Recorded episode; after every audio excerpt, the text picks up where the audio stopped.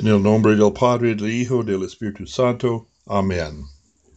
Mas venido el cumplimiento del tiempo, Dios envió a su Hijo, hecho de mujer, hecho bajo la ley, para que redimiese a los que estaban bajo la ley, a fin de que recibiésemos la adopción de hijos.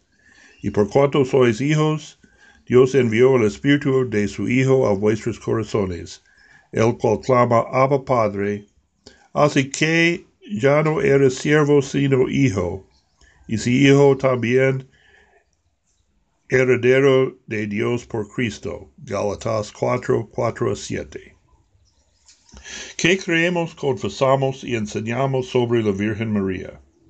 En el libro de Concordia, la declaración de fe de nuestras iglesias luteranas, encontramos esta en artículo 8 del epítome de la fórmula de concordia. Pues, ¿cómo podría el hombre, el hijo de María, en verdad ser llamado o ser Dios o el Hijo del Altísimo, si su humanidad no estuviera unida personalmente al Hijo de Dios, y si por ende no tuviera en común con él nada más que el nombre de Dios? Por esta razón creemos, enseñamos y confesamos que la Virgen María concibió y dio a luz no a un mero o simple hombre, sino al verdadero Hijo de Dios. Y por esto se le llama también con toda razón Madre de Dios, y en efecto lo es. En su vientre ocurrió el gran misterio de la encarnación, por obra del Espíritu Santo, no por la voluntad y sangre de un Padre terrenal. Y la segunda persona de la Santa Trinidad fue hecho carne para andar entre nosotros por un rato, y después sufrir y morir en la cruz, y resucitar el tercer día y subir al Dios Padre Todopoderoso otra vez, para gobernar y juzgar todas las naciones. Por tanto, la Virgen de Nazaret merece honor como Theotokos o Madre de Dios. Sin embargo, no invocamos el nombre de la Virgen ni dirigimos nuestras oraciones a ella. Dice así artículo 21 de la Apología de la Confesión de Augsburgo.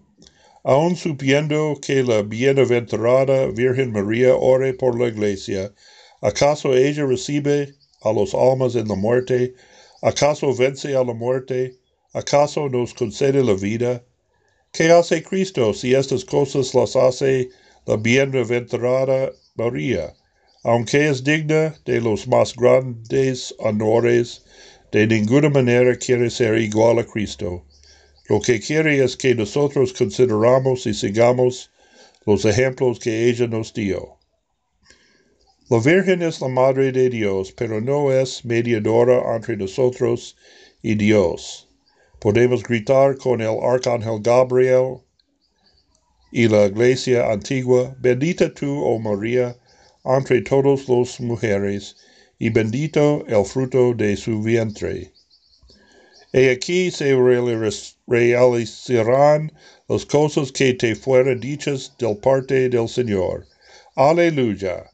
Sin embargo, en la hora de nuestra muerte solo debemos que confiar en nuestro Señor Jesucristo. Oremos.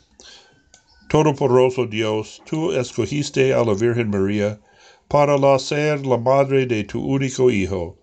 Concede que, habiendo sido redimidos por su sangre, participemos con ella en la gloria de tu reino eterno. Por Jesucristo, tu Hijo, nuestro Señor, que vive y reina contigo y con el Espíritu Santo, siempre y un solo Dios, por los siglos de los siglos. Amén.